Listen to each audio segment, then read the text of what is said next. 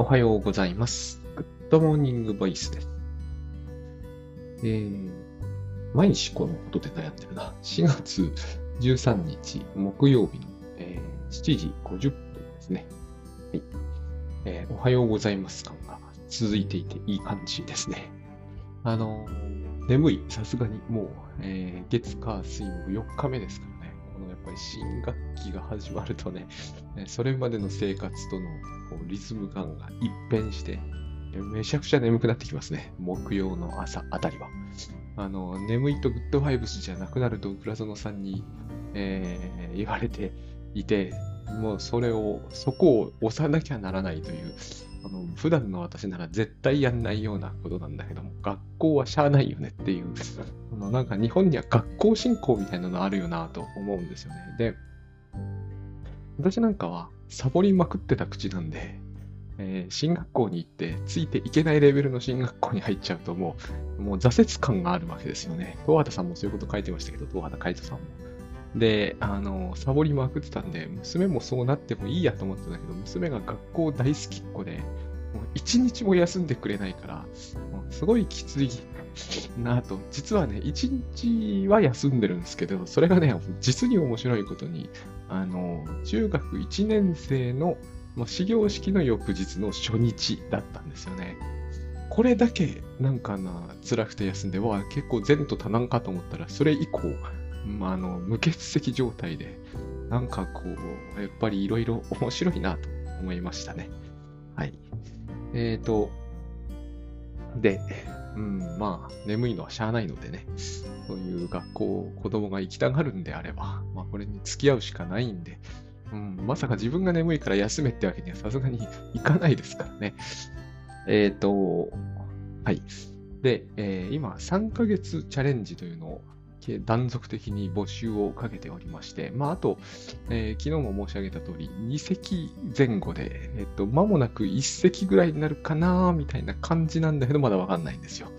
で、えっ、と、これは、あのー、3ヶ月で、えー8万というのは、まあ、ちょっとお高いかもなんですけれども、1ヶ月あたり直すと3万切るんで、で、えー週1回のあのセッションが入りますんで、えっ、と、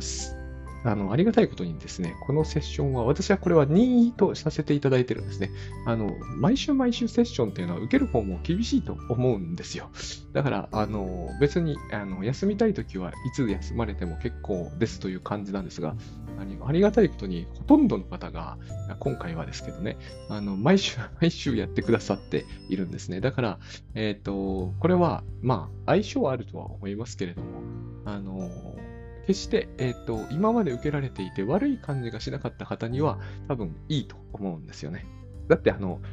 なんちゅうんですかね、無理別に料金追加はないわけですから、あの、なんつうのかな、大変なのに無理やり受けるっていうこともないじゃないですか。だからこれは任意なので、えっ、と、多分悪くない感じになっているんじゃないかと。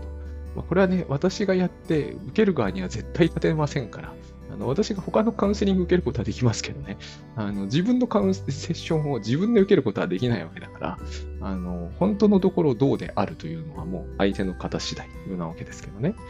あの、まあ、うまく回っているのではないかと。で、この3ヶ月チャレンジは、えー私にとってこれ、これはもうライフワークだと思うんですよ。なぜならば、一人でやってるのこれしかないんですね、私今。えっ、と、他の仕事は全部、それが嫌だって意味じゃないですよ。えっ、と、もちろん、あの、一番最初にずっと仕事一緒させていただいている大橋悦夫さんと、が一つあって、えー、あと、倉園慶三さんとグッドバイブスでファクトリーと書き上げ塾というのをやってて、えーそして新しくさらに100日チャレンジというのを中心に J 松崎さん、えーこれもやってて、去年あたりから。で、同じく去年の末から、え私と先ほどの大橋悦夫さんと J 松崎さんでタスクシュート協会というのをやってて、すべて他の方とやってるわけですね。私は。これが意外に私はですね、ずっとフリーランス始まって以来続いているあの傾向でして、単独でやってる仕事というのが非常に少ない人間なんですよ。で、3ヶ月チャレンジはようやく、あ、純度かなり佐々木翔吾的だなという、ものを私が基本、まあ、あの、スタッフの、えー、ゾエさんと一緒にやたさ、一緒にしているという面はあるけど、あの、内容の構築にあたっては、これは私一人で、えーと、やったんですね。私一人であることを強調したいわけではなくて、えーと、珍しく自分一人でやれてる仕事がこれだということなんですね。だから、あのー、これはちょっとやっていかなければいかんと思っておりまして、そういう意味ではですね、まあ、いろんな意味で、え、ー、と、さっきのお三方には、えー、頭が上がらないと言いますか、足を向けて寝られないっていうか、どっちかに足向けて寝てると思うんだけどね、あのー、まあ最近で言えば J 松崎さんにはすごいこうお世話になり同士なわけですね。私のそのファイナンスのかなりの部分は、えーと、彼との仕事で賄えるようになってきているから、こんなことをやってられる面があるわけですよ。私、あの、ライフワークとライスワークっていうんですか、こういうのを分けるのは、えー、あんまり趣味ではないんですけれども、実際それに近いことになっちゃってるよねっていうのは、あの、もう否定しがたいわけですね。3ヶ月チャレンジだけでお前、増えるのかっていうと、それはもう無理なわけですよ。今も一生懸命ここで募集かけさせていただいているようにですね、あの、全然足りないとかいうわけじゃないですよ。あある意味、この3ヶ月チャレンジやらなくても、もう、あの、食うことはできる状態は一応確立できたんですね。本書かないでって意味ですよ。あの今まで本に頼ってる部分がやっぱり大きくあったわけです。本がぽっかり抜けたんだけど、そこが100日チャレンジで、えーと、がっちり埋まっているのは J 松崎さんのおかげなわけですよ。で、そうなってきたときに、えーと、3ヶ月チャレンジ別にいらなくねって言われるとそうなっちゃうんだけど、えーと、私としてさっき言ったように、これがないとなると、一人でやってる仕事は何もないってことになってしまう。本書いてたから今まではね、一人でやっている仕事として本を書いてますってのがあったんですね。私は私の本を書いているんです。まあ、協調も多い人間なんですよね。さっき言ったような理由から。人とやることができるという意味ではいいんだけど、え、ー、と、人とやらないとできないっていうのは、それはそれで、やっぱりちょっとどうかとも思うんで、こう、フリーランスやってるわけですからね。なので、あまあ、その、形式的な意味も大きいのですけれども、あの、この3ヶ月チャレンジに関してだけはですね、かなり本質的な意味で、えー、ライフワーク的なものなわけですね。で、結局、えー、ライスワークってライ、ライスワークだからと言って、なんかこう、ね、他の人なんていうんですかね、他の人と、えー、やっているからといって、えー、ライフワーク的な部分がないかっていうと、そんなことはないんですよね。タスクシュートは私のライフワーク的な部分が相当でかいし、そう見られているとも思うし、だからこそ、こう、タスクシュート協会というところでもやっていられるわけですから、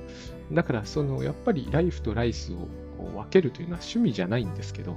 あと3ヶ月チャレンジに至ってはですね、グッドバイブスなしではありえないサービスなんですよ、正直言って。お前、ライフワーク言っておきながら、結局、こう、人のをベースにしてるじゃんと言われると、そうなんですよ。そうなんだけど、私はそういうところの強い人なんだとも思うんですよね。それが、えっ、ー、と、えー、いい悪いを言われると分からなくなっちゃうんだけれども、まあ、そういうものなんだよね、自分はって思っているんですよね。それで、えっ、ー、と、不満は全然ないわけですからね。他の人から見てどうかわかんないですけど。だから、えー、3ヶ月チャレンジは、えーと、ずっとやっていきたいなと、まあ、思っていると。だから、こう、あれなんですよね。受けて意味があるものであってほしいんだけど、応援するという意味で参加していただくと、なおありがたいと。まあ、長く私の活動を支えてきてくださった方向けに僕は喋っているという感じなんですよ。で、あの、あれです。コードの希望を入れていただくと、え、1万円オフとなります。で、今日はその3ヶ月チャレンジの話ではないんだけど、まあ、そこで繰り返し今喋ることになっている話を中心に、え、していきたい。グッドバイブスなしでは成り立たないんですよ、あれは。なんだけれども、えー、メインに見えてくる部分には精神分析がすごく関わってる。もうほとんどだから、お前のオリジナルはどこにあるんだっていうと、えー、この2つを組み合わせようとしてるところにオリジナルがありますみたいな説明になりますよね。えっ、ー、と、それだけじゃないんだけれども、もう今のところですね、こう、パチッと言葉で、ここに私の、あの、だけのってことはないんだよね、結局ね。えーと、でも私の個性的な言葉はここにありますっていうのが言葉として治ってる部分が、えーと、その時々でしか出てこない気がするのは確かです。で、あのー、これはすっごく大雑把に言ってしまうんで、ちょっと誤解を招くかなとも思うんだけど、ごく大雑把に言うとですね、えっ、ー、と、精神分析的な話というのはですね、あの、なんて言えばいいんですかね。えー、グッドバイブス？うん。なんと言えばいいんでしょうね。うんとね、えー、うんと、イリュージョン分析的なところがですね。うん。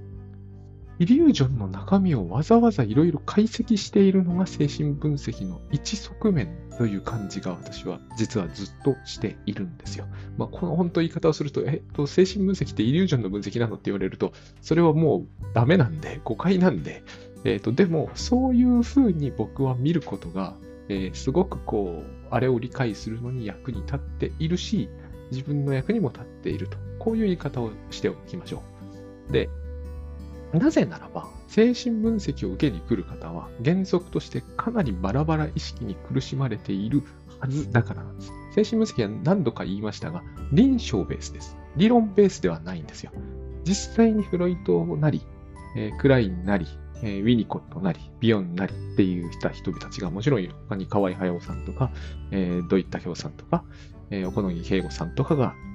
あの、他いっぱいいますね。みんなカウンセリングをしている。つまり臨床心理を、臨床をしていたわけですね。精神分析をしていた。その、まあ、十和田海人さんとかもそうですよね。その、えっ、ー、と、事実に基づいて、人の心とはこうなってるんじゃないか、ああなってるんじゃないかというふうに考えてた。具体例から入ってるってことですね。で、そこに来ている具体例という人方は、原則として何か悩んでいらっしゃるはずですよね。いや、悩み何にもなくて、私は価値マックス愛そのもので、え、ー、と、人生順風満帆ですって人は、はっきり言ってこないわけですよ、多分。お金高いってことを忘れちゃいけないんですね。えっ、ー、と、普通にやると100万とかかかりうるわけですよ。しかも、まあ、日本ではちょっと別なんですけど、本当ロンドンとかでは毎日毎日週4とか通うわけですから、もうそれは、えっ、ー、と、そんな順風満帆な人は、やっぱ来ないですよね、はっきり言って。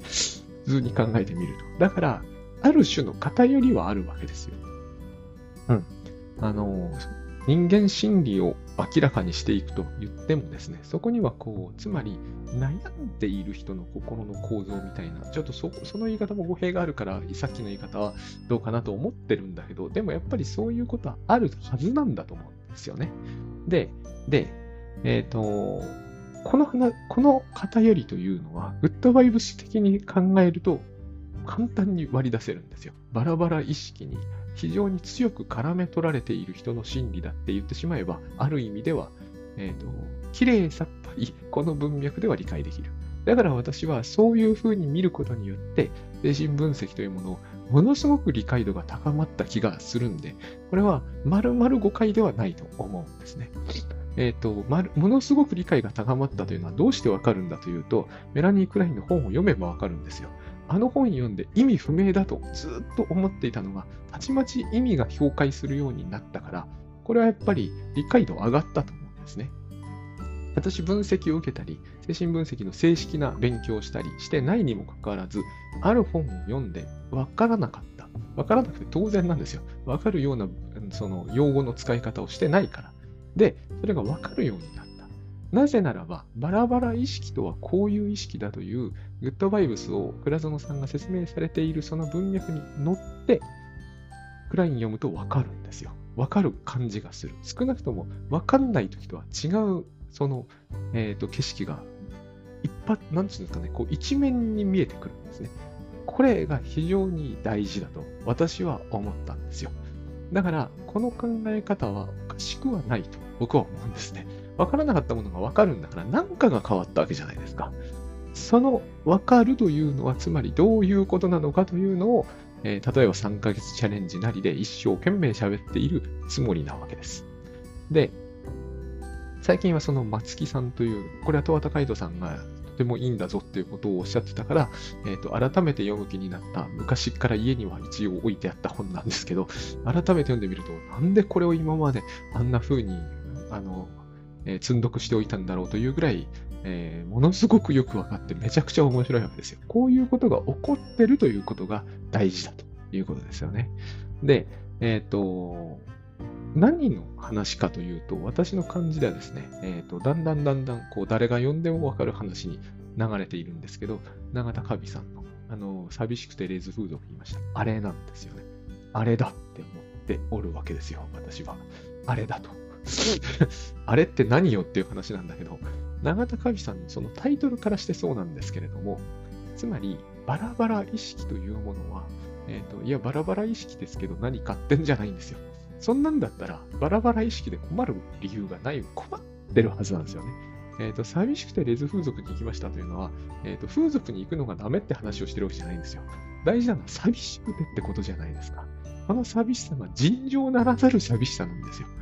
永田神さんは、え、ー、と、カウンセリングとかも受けに行ってるけど、そんなのいいから抱きしめてくれって言って話聞いてるわけですよ、カウンセラーの。つまりこれは、え、ー、と、尋常じゃない状態にもう入ってるわけですよね。えっ、ー、と、なぜ抱きしめないのかっていうのをすごく考えないといけないわけですよね。えっ、ー、と、それは抱きしめても、その寂しさははっきり言えば消えてしまうことは多分ないからだということがあるんだけど、そもそもカウンセリングでは触れちゃいけないんですね。まあ、この話はちょっと、えっ、ー、と、なんていうんですかね、高度になっていくというか、えー、やや専門チックになりすぎて関係ない話に流れてしまうので、やめますが、要は、彼女は、えー、それこそ浦園さんの言うところのね、えーと、自分は身体であり、しかも世界から完全に切り離されている感じがして、これはおかしいんだけど、だって空気吸ってるんだし、物食べてるんだから、世界から完全に切り離されてはいないんですけど、えーと、とにかくそういう感じの心理状態に入り、えーと、自分は身体以外の何者でもないという、これはですね、身体という言い方をしてもいいんですけど、個人だって感じだと思うんですよね。個別にここにあるという。不思議ですよね。なぜならば世界から生み落とされた存在であり、世界と同じものでおそらくできていて、えーと、電子も原子も昨日言ったようにですね、えーと、食べ物だってそうですよ。食べ物って世界にあるものじゃないですか。まあ原則アミノ酸と炭水化物と水でできてるんだけど、えーと、それでできてるはずですよね。だから、そういうものを新陳代謝って言いますけど、代謝して生きているわけだから、えーと、切り離されてるっていうのはおかしいんだけど、感覚の中では彼女は切り離されていたわけですよ。完全に。え、ー、と、そこで起こる心理現象というのは、精神分析が描き出したものが全部そこにあるんですよね。あれが僕は漫画を読んで、精神分析ってすごいなと思ったんですよ。いや、長田神さんもすごいなと思いましたよ、もちろん。なぜならあれは、えっ、ー、と、普通の状態では、普通、いや、僕のような、ある種凡庸な人ではですね、あのようなものは絵には描けない。辛すぎて。あんなの描いてる場合じゃないですからね、はっきり言って。個別意識とかバラバラ意識というのは、そういうふうに、こことに行くとめちゃくちゃ厳しいんですよ。でも、長さん別に悪いこと何にもしてないわけですよ。普通の学校に行って、普通に生活をして、えー、普通に卒業をして、普通に働きに出ようと思ったら、えーと自分はあまりにも普通すぎて、何にもないということに突然思い当たって、なんだかよくわからないけど恐ろしくなって、え、ー、と、いろんな現象が起きる。とにかくその中でも、え、ー、と、抜群に突出しているのが寂しいというのは、つまりですね、え、ー、と、頼りない私だっていう感覚。なのに、社会というか、世の中に出ていかなきゃならないっていう、で今までじゃあどこにいたんだっていう話なんだけど、今までは学校にいたんですよ、彼女は。これは面白いですよね。すべてそういうふうにお話しされる方って私、実は大学時代の友達にも女性でね、何人かいらっしゃったんだけど、今まで私は学校にいればよかったのに、世の中に出なきゃなんない。いや、学校って世の中にあるじゃないかって僕は思うんだけど、思ったんだけど、えー、そそれほどまでに人が作ったシステムというものに対して、えーと、ある意味ではですね、えー、心情的にはですよ、決して頭が悪いってわけじゃないんで、世の学校が世の中にあるなんていうのはみんな分かってるわけですよ。同じ大学に行ってたって、彼女たちは大体みんな現役で入って、僕だけ一浪してるんで、彼女たちの方がものは分かってそうなもんなんですよ。でも、こういうことを訴えるというほどに、心理的な問題っていうのはまた別にあるってことなんですよね、課題として。まあ、とにかく、今までは学校にいたんだけど、今から世の中に出なきゃいけないということになりまして、えーと、個別意識の厳しさっていうのはこういう時に現れてしまうんですね。あの私、私は私にしか頼れないんだけど、私は頼れ頼れない人間だと。えっ、ー、と、学校でなんとか、えー、英語の課題とか、えー、これ読んできなさい、これ覚えてきなさいというのをなんとかする。それだって抜群になんとかできるっていうのはないんだけど、とにかくなんとかできる能力を持ってるとは思ってたが、えっ、ー、と、世の中というところで、なんだかよくわかんない上司がやってきて、えー、時々なんか方言を吐いたり、時々なんかこう、酒によって絡んできたりする、こういうところでやっていく能力は私には全くないんです。そんなことはないと思うんだけど、えっ、ー、と、そういうふうに思い込んでいるえ状態で世の中というところに出ていくと、自分の中には対応能力というか、対応スキルというものが、えーと、えらく乏しい感じがするので、でも、こう、なんかやっていける気がしない。このあたりからですね、えー、精神分析の描き出すものが、描き出す世界というものがですね、つまりバラバラ意識の中で、えー、私がそう、なんつうんですかね、英語で言いますね、ヘルプレスネスなんですね。ヘルプできる気がしませんよってことなんですよ。自分をヘルプしてあげられませんと。ヘルプっていうのは、えーと、頼るっていう意味が、まあ頼るっていうのかな、助けるなんだけど、やっぱりこう頼りがいがあるみたいなそういう雰囲気があるんですよ。もう一つ僕がね、よく、ここも英語だ、なんだけど、英語でいい言葉だと思うのが、レスポンスなんですよね。応答できるかってことなんですよ。 responsibility って言うじゃないですか。責任ですよね。あの、責任が持てない感じがするんです。自分の人生に対して。だから、レスポンスが十分できる感じがしませんよと。だから、レスポンスが able だから、 able は can と同じですね。be able to ですよね。レスポンスが able だといいんですが、あの、レスポンスが able じゃないわけですよ。なんか問われても、いやいや、私もう答えられないですからっていうことになっちゃうわけですよ。なんかお金稼ぎなさいって自分から要求が来ても、いやいや、私それできませんからと。あの他の人にレスポンスをお願いしますっていうことになってしまうと、えー、辛い。まあ、これも辛いという思い込みの方がはるかに大きいと思うんですが、まあ、とにかく辛いわけです。で、えっ、ー、と、ここをあの、描き出すとさっきから言ってますが、描き出す描き出し方として、え精神分析は3つ用意しているんですよね。少なくとも、もっと、もっともっとずっと用意してるぞって言われると、えっ、ー、と、あれなんですが、話をする上では3つに絞ります。本当は1つに絞りたいぐらいなんで、えっ、ー、と、3つに絞りますね。何をやり始めたかというとですね、えっ、ー、と、分、分解を始める。まあ、要するに分けるわけです。スプリットするわけです。これは何度も言ってますよね。スプリットする理由はなぜかというと、この世の中という恐ろしきところに出ていき、自分の、自分はヘルプレスネスな存在で、え、ー、と、とてもとてもとても頼りないと。あの、ふにゃふにゃの紙みたいなものだと。それに対して世界には台風みたいなのとか、竜巻みたいなのとか、えっ、ー、と、えー、ミサイルみたいなものとか、とにかくもうむちゃくちゃ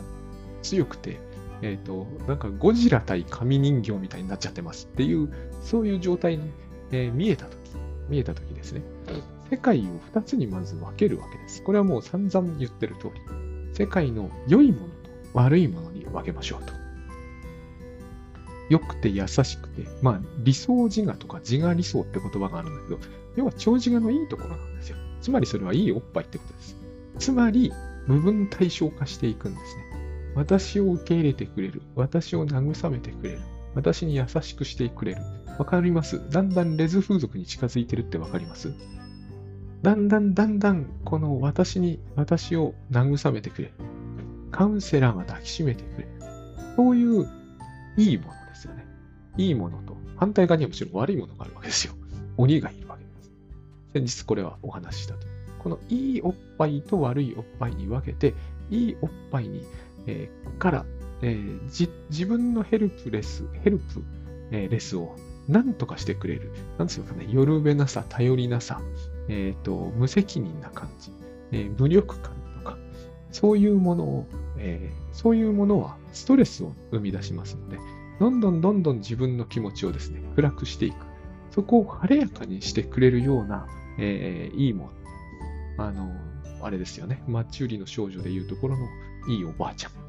あの、シンデレラで出てきてもいるいいおばあちゃん。なんかおばあちゃんなんですよね。だから、長寿って決して厳しく怒るばっかりじゃないんですよ。ああいう側面もあるっていうのを忘れてはいけないんですね。これは、えっ、ー、と、防衛だと自我心理では説明しちゃうんですけど、防衛ではないんですよね、やっぱりね。防衛ではないとまでは言わないけれども、えー、あれなんですよ、あれ。トイレでジャーって流すと綺麗になるじゃないですか。あれ。自分の気持ちを一瞬で良くしてくれる、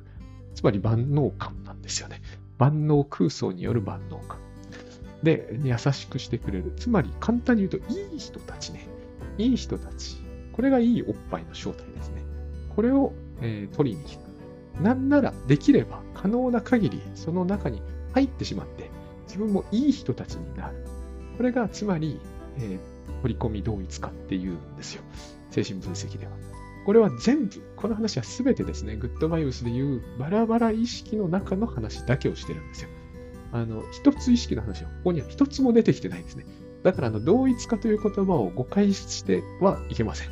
同一化というのは一つ意識って言ってるんではないんですよ。一つになろうと無理をして頑張る。そのためにまず世界をいいものと悪いものに少なくとも分けて、いい方に同一化する。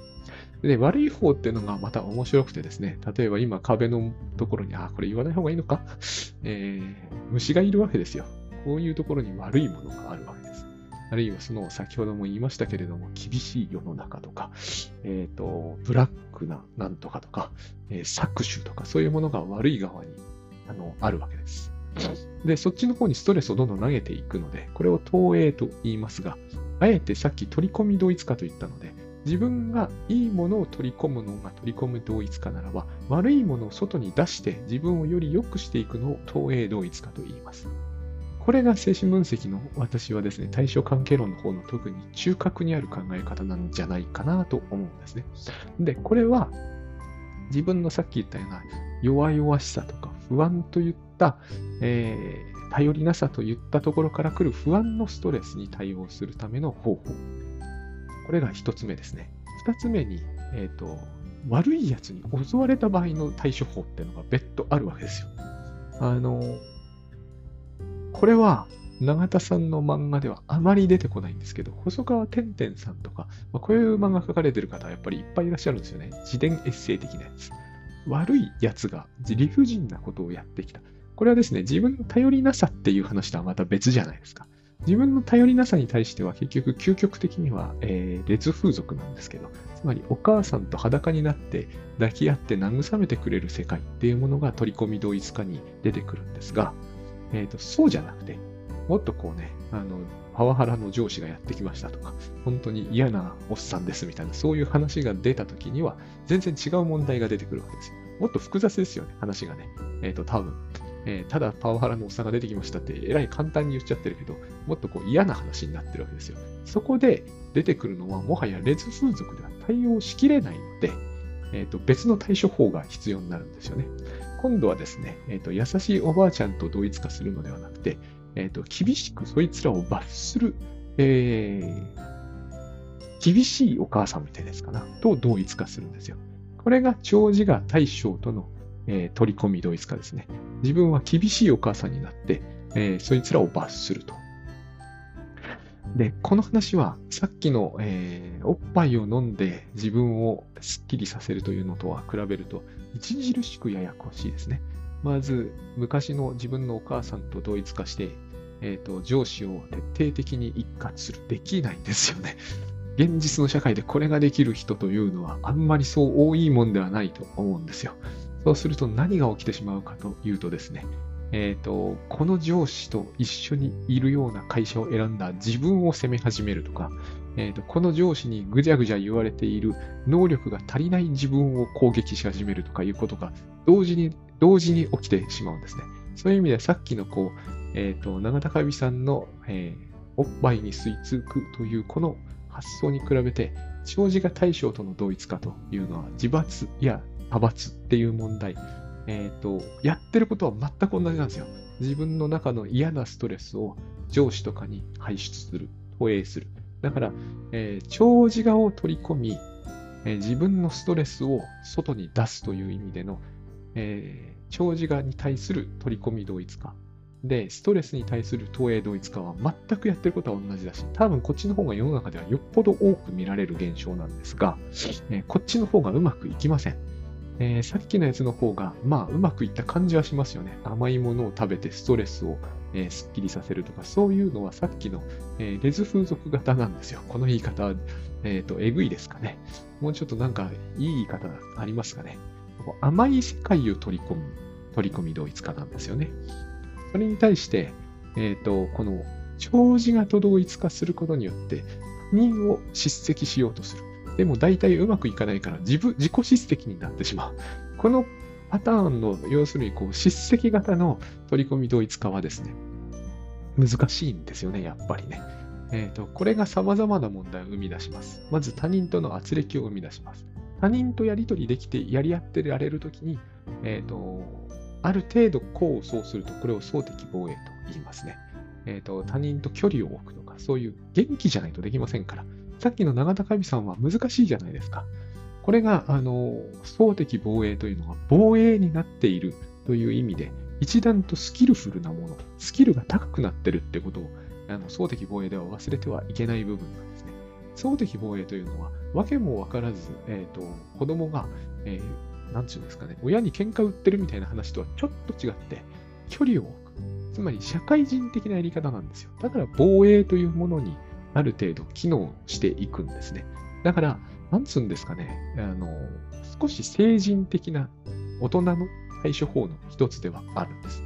距離を置く分離するというのは、例えば心の壁を築くみたいな、グッドバイブスの文脈で言うと全部バラバラ意識で個別意識なんで、えーと、その対処法ではうまくいきませんよって話になりますが、えっ、ー、と、いろいろとうまくいかないもののやり方の中としては、この防衛と名がついてる限りはですね、うまくいってる方なんですよ。これが防衛なのか投影同一化なのかという見極めは難しいし、えっ、ー、と、理論の上だけでやるのは無理だと思います。結局のところ、防衛なのか、投影同一化なのか、えー、あるいは多席的な攻撃なのか、えー、道外報復とかっていう言葉もあるんだけど、それなのかは本当難しいところなんですよね。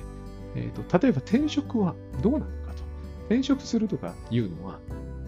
防衛なのか、それとも多罰的なものなのか、えっ、ー、と、やってる人は多罰のつもりかもしれませんよね。もちろんね。私のような有能な人間を、えー、この会社は失うから、いい君だ、罰してやるっていう風になるかもしれないけど、会社の方では、いや、あいついなくなっても別に困んないし、みたいなこともあるわけじゃないですか。で、お互いがある意味、なんて言うんだろうな、利害、利害という意味で、円満にパッと分かれた場合、これはやっぱり総的防衛なんだろうと思うんですね。防衛として機能している。攻撃とは言い難いところがあるという感じですね。いずれにしても、このやり方、つまり長寿画と同一化して、えーと、攻撃するなり、総的防衛に訴えるなりして、えーと、行くというのは、どうしても自分に対する抑うつ感というものも、えーと、セットでついてきてしまいます。なぜならば、長寿画は、何と言えばいいんでしょうか。うんと、長寿画の統一化したときに、えー、それは親対象との、その特に、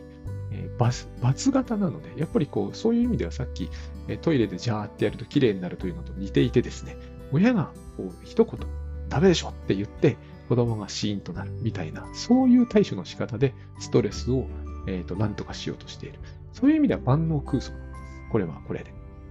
万能空想だと私はやっぱり思うんですよね。あの、だって親が一括したところで上司のパワハラなんて直せないじゃないですか。直せると思うというところに空想感が非常に強く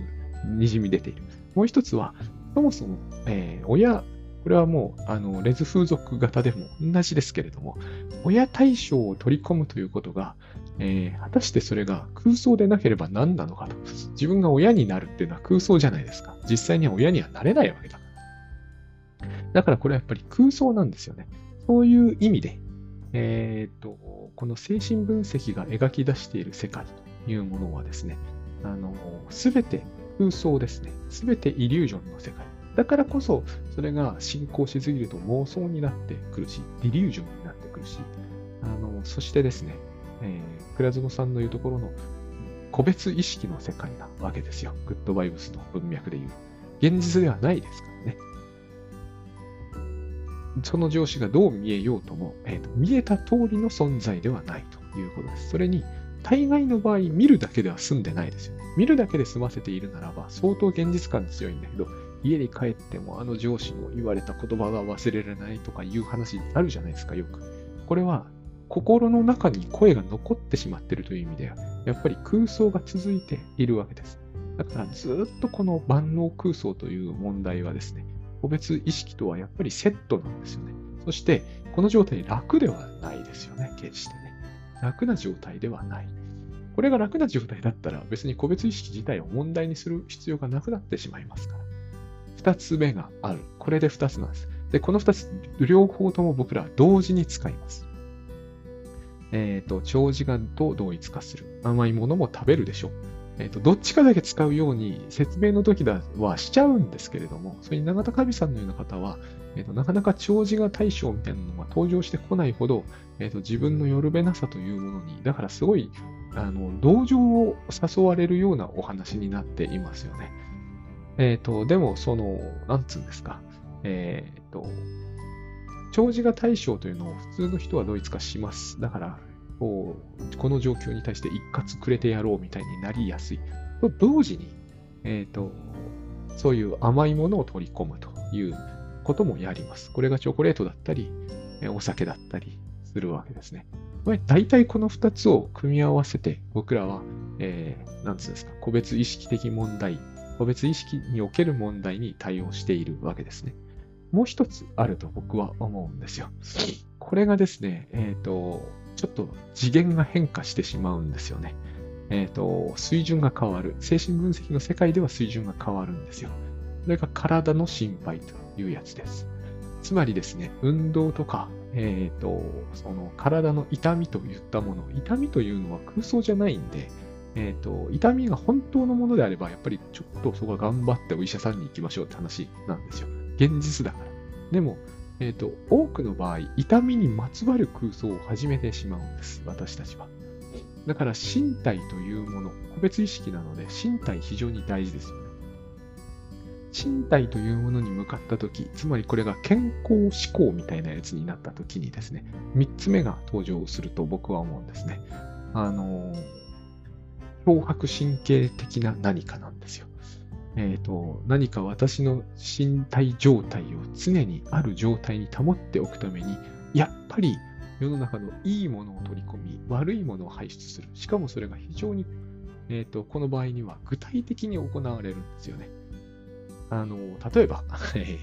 サプリメントとか、例えば、えー、食物繊維とかね、あと、運動する習慣を身につける。これは取り込むってことと変わらないので。そして、えっ、ー、と、怠惰な自分とか、えっ、ー、と、なんか悪いものをデトックスっていうじゃないですか。排出すると。いいものと悪いものを分けて、自分の中にいいものを取り込み、悪いものを捨てていくということを繰り返すわけですね。ここに精神的なものを加えると、もう非常に長時間的になっていきます。例えばこう、何ですか、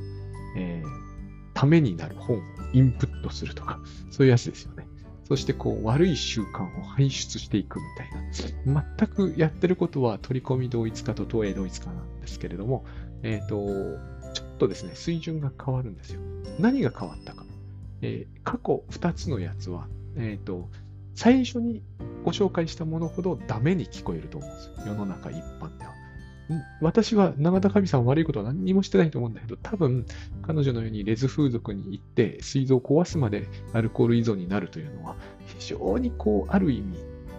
犯罪では全くないんだけれども、えーと、世の中的にはなぜかですね、これに対していい顔をしない。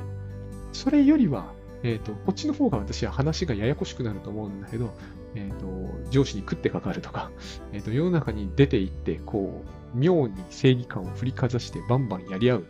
けれどもや、やり合ってるうちになぜか本人が抑うつ的になっていくという、この、えー、相うつ的な、双極的な振る舞いの方が、まだしもなぜか世の中では、えーと、受け入れられてる気が、まあ、これは私の、えーと、妄想かもしれません。この2つは、えーと、精神分析ではおそらく同一水準とみなしているんだけど、えー、といずれにしても非常にこう、えー、と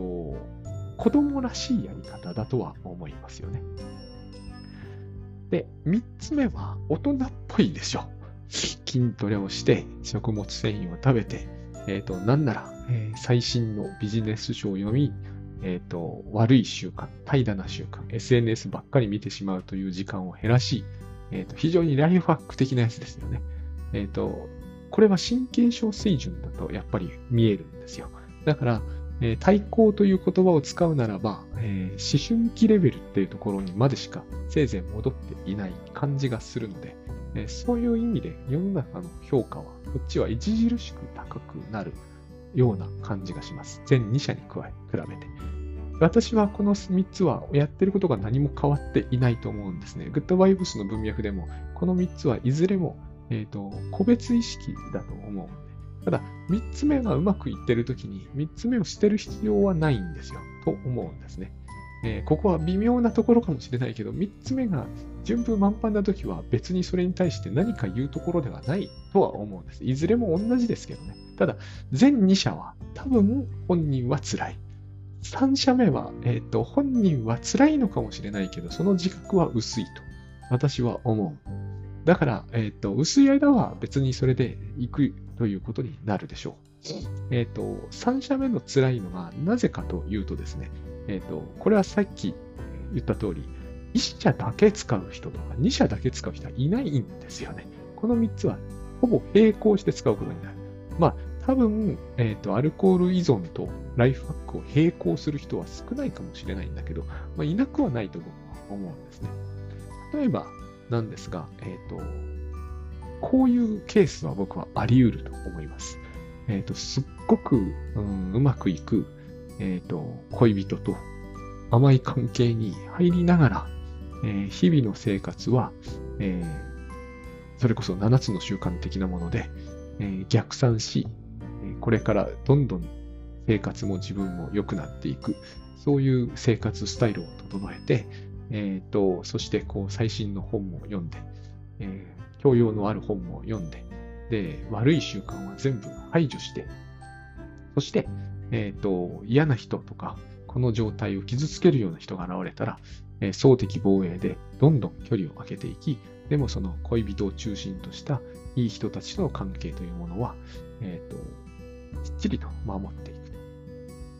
おかしくないですよね。というか、これ、